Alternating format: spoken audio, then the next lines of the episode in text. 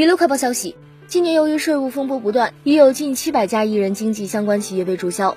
据某企业信息网站的数据和公开资料的不完全统计，二零二一年起已有超四十家与明星直接关联的公司悄悄被注销掉。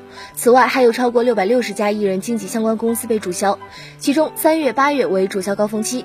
从注册地来看，明星们在上海和浙江两省为注册地的公司注销数量最多。在该网站整理的名单中，可以看到不少耳熟能详的名字，包括沈腾、吴京。邓超、靳东、李宇春、黄晓明、王宝强、林心如等知名明星都在列。这些工作室大多是明星个人独资，而这样带有工作室的明星关联企业在全国有近七百家。